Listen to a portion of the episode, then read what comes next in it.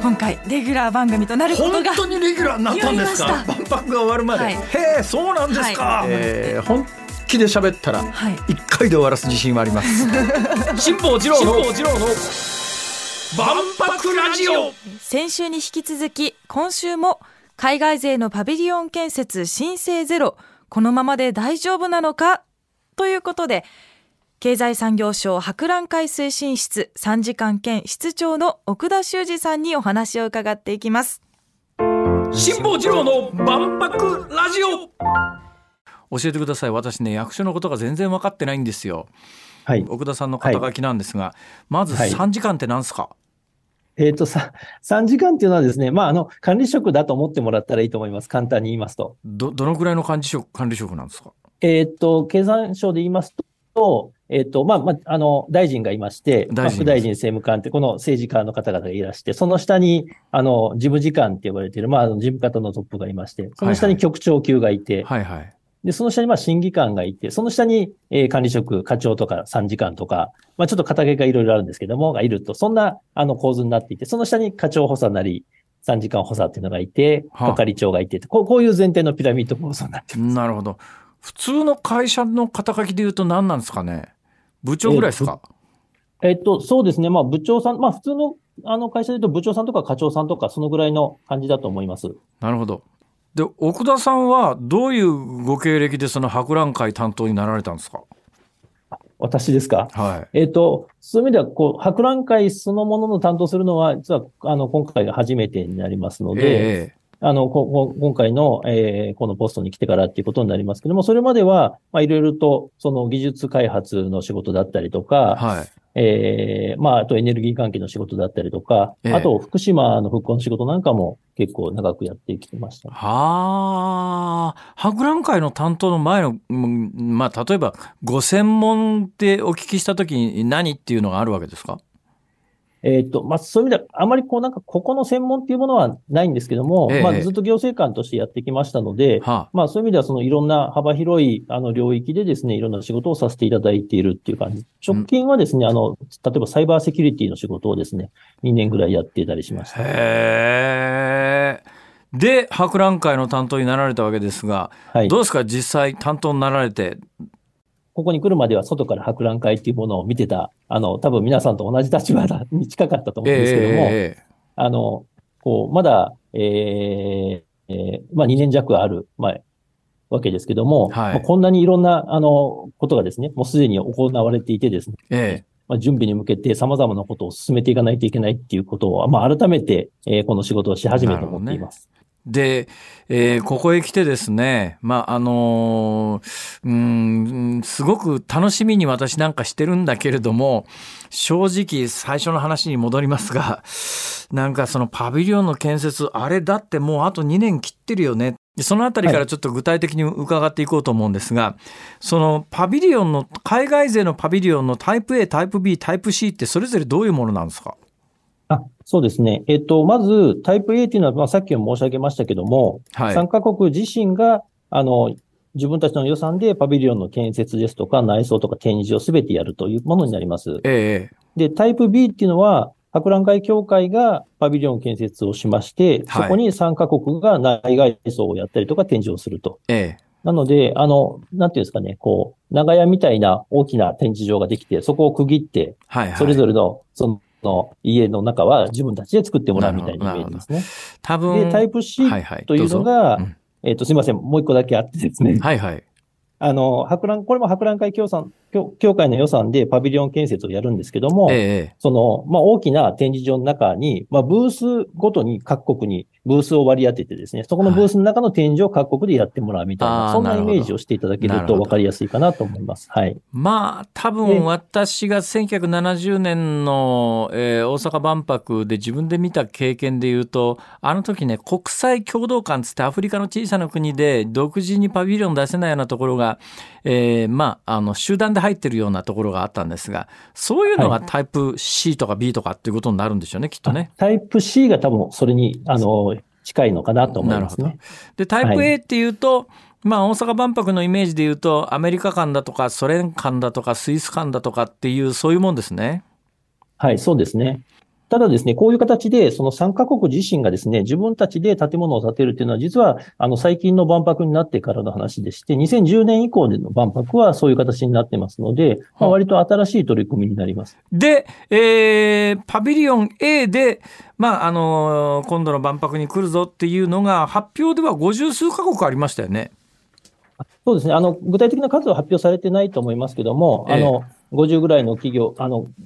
参加国がですね、タイプ A でやりたいというふうに、あの、言ってきていただいています。その具体的な国名で私新聞なんかで名前が出て見てるのはアメリカだとか中国だとか書いてあったんですがそれは発表になってないんですかまだ？そうですね。はい。あの、公表はされてはいないです。あの、それぞれの国との関係では、あの、日本からは公表しないということになってますので、あそうなんだあの、それぞれの国が、はい、自分たちでおっしゃっているところは、あの、いくつかあるというふうには思ってああそういう。ことですか、はいじゃあ例えばですよアメリカ館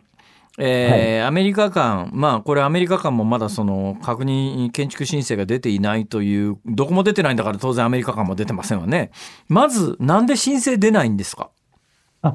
えっとですね、ままず、あの、今申請が出てないから遅れてるかどうかっていうと、それは一概には言えなくてですね、ほう。あの、当然その、なんていうんですかね、作るパビリオン、それぞれの国でいろんなタイプのいろんなものをお考えいただいてますので、はい。当然その、えー設計内容に応じてですね、工事の期間ですとか、開始をいつすればいいのかっていうところは異なってきますのえで、えあの、今、あの、ゼロだからといってですね、別にその、なんかすごく遅れてるということではない、ということではあると思います。はあ、例えばじゃあ A 国が自分のところでプランニングしてるものはまあそんなもん作り出したら1ヶ月でできるよみたいなものだったらそんなに急がなくてもいいじゃんっていうそういうことになってるってことですか？そうですね、それぞれの国の、はい、あの、作るものに応じて当然変わってきますので、はそこは、あの、違いが出てくるんだろうなと思っています。い、で、えーパビリオン建設申請というのがこれ締め切り時期があるんですか？あ、いえいえ、えっと、そこはですね、あの、もうすでに、えっと、こう、パビリオンの、例えばさっき申し上げたタイプ A に応募したいという人は、ここの国ですということは、あの、決められてますので、その中でそれぞれ進めていっていただいているっていう状況ですね。これね建築申請っていうのがどのタイミングで出すものなんでしょう例えばあの A という国が自分でパビリオンを作りますとで建設会社と話をしていくらいくらで、えー受注してもらうことになりましたっていうその後に建築申請するもんなのか一番最初にするもんなのかどういうプロセスなんですかこれ？これはですね、ちょっと複雑でしてですね、はあ。の、これもいろんなパターンがあるとしか言いようがないんですけどあ、も、ええ。あの、必ずしも、その、えっと、施工会社も決まって、えっと、建築申請を出すということだけではなくて、ある程度、そのデザインが先に決まってですね、こんなものを建てたいんですってことが固まれば、例えば施工事業者さんが決まってなくても、建築申請を出すってこともあります。はあ、えーこれはつまり奥田さんにどこまでの責任があるのかよくわからない話なんですがあのぶっちゃけ奥田さんってそういう意味では情報は全部集まってきてる話で奥田さんの感触からしてえーあの A, A パターンで建設するということになっている国というのが全部揃って開幕に間に合うという可能性はどんなもんなんですか？えっと、これまだ今何とも言えないですけども、あの、過去の万博の例で言いますと、はドバイにしても、えーその前にしてもですね、あ、はい。あの、開幕の時に間に合ってない、えーパビリオンっていうのは、それなりにあるっていうのが、過去の万博の例ではあります。辛坊治郎の万博ラジオあの素朴に期待と同時にすごく不安もうんあってですね、えー例えばこれから世界経済がぐっとなんかのきっかけで悪化したような時に参加するって言ってた国がみんなやめたみたいなことになるリスクってどうなんですか？えっと、あの、みんな一斉にやめたっていうのは、まあおそらく普通に考えると考えにくいっていうことだと思いますけども、ええ。当然一つ二つそういうことが起こる国があっても、まあおかしくはないと思いますけども、はあそうですね。はい。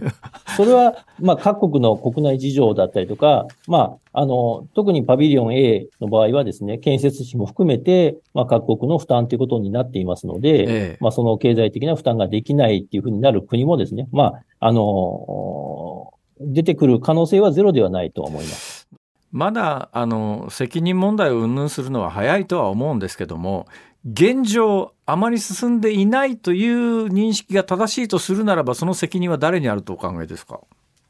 あこれは、あの、今現状で言いますと、まだそのせ、おっしゃる通り責任を追求するっていうよりは、とにかくみんな協力して間に合うように作ろうよと。そういう段階だと思います。まあそうですね。そうですね。もうそれ以上言いようがないですよね。北田さん、はい。あの時々胃が痛くなったりしませんか？あ、あの、毎日胃が痛いのは痛い、胃が痛いです。あのなかなか大変ですけども大変な状況の中ご出演いただいてありがとうございました。あいえいえ、あの大変期待しておりますので頑張ってください。あ、ありがとうございます。ぜひ、あの、皆さんと一緒にですね、いい万博にしていければと思ってますので、よろしくお願いいたします。ありがとうございましたあり。がとうございました。ありがとうございました。2週にわたってお話を伺いました。経済産業省博覧会推進室3時間兼室長の奥田修二さんでした。ありがとうございました。